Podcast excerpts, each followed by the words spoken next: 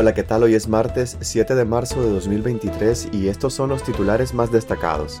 La dictadura de Nicaragua elimina al COSEP y a todas sus cámaras. Brasil busca diálogo con Ortega y ofrece acoger a los declarados apátridas por la dictadura. Estados Unidos exige poner fin a los horribles abusos que cometen Ortega y Murillo en Nicaragua. Exnuncio en Nicaragua asegura que la Santa Sede está haciendo algo por la liberación de Monseñor Álvarez. Y en deportes, la selección de Nicaragua viaja para hacer realidad su sueño de jugar un clásico mundial de béisbol. Soy Edwin Cáceres y les doy la bienvenida.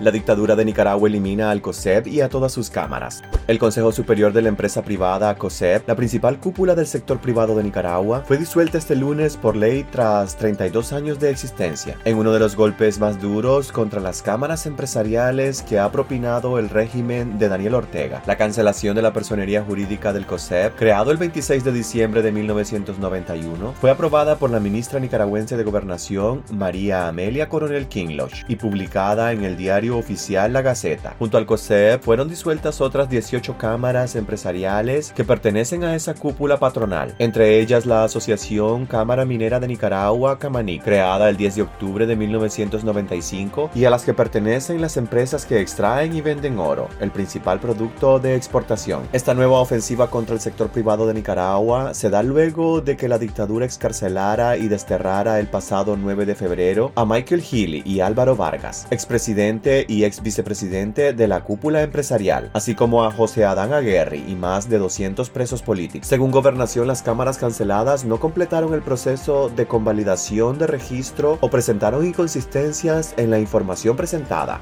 Brasil busca diálogo con Ortega y ofrece acoger a los declarados apátridas por la dictadura.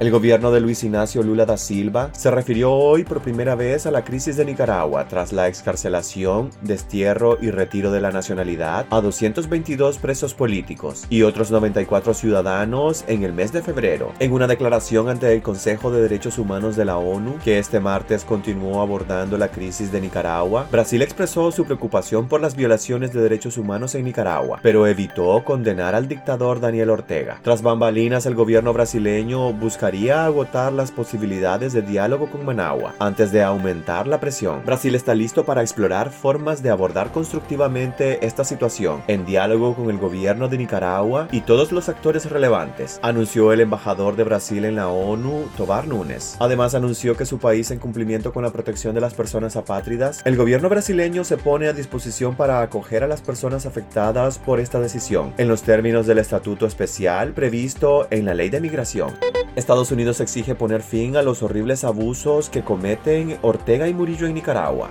Estados Unidos reiteró este lunes su condena al régimen de Daniel Ortega y Rosario Murillo, luego que expertos de la ONU certificaran ante el Consejo de Derechos Humanos que en Nicaragua se cometen crímenes de lesa humanidad. Estados Unidos se une a las numerosas voces de la comunidad internacional que exigen el fin de estos horribles abusos contra los derechos humanos, expresó el subsecretario de Asuntos del Hemisferio Occidental del Departamento de Estado Brian Nichols. El informe del grupo de expertos en derechos humanos sobre Nicaragua identifica las graves violaciones y abusos perpetrados bajo las órdenes del régimen Ortega Murillo, incluyendo ejecuciones extrajudiciales, detenciones arbitrarias, tortura y tratos crueles, inhumanos o degradantes, privación arbitraria de la nacionalidad y violaciones del derecho a permanecer en el propio país. Exnuncio en Nicaragua asegura que la Santa Sede está haciendo algo por la liberación de Monseñor Álvarez. Monseñor Fortunatus Nauchugu, nuncio apostólico en Nicaragua entre el 2013 y 2018 y actual representante de la Santa Sede ante los organismos de la ONU en Ginebra, expresó su tristeza por el encarcelamiento de Monseñor Rolando Álvarez y aseguró que el Vaticano está haciendo algo para lograr su liberación. La primera cosa que yo digo es que soy muy triste muy, muy triste por lo que pasa Monseñor Orlando, por lo que pasa en Nicaragua. Soy triste porque yo conozco el país, he trabajado durante cinco años muy bien con todos los lados, con el pueblo nicaragüense, con la iglesia en Nicaragua y también con el gobierno en Nicaragua. Yo salí del país al comienzo de 2018 no sé lo que pasó. Y lo que sucede es como si yo no reconociera más la Nicaragua que tanto yo amé, que tanto yo amo.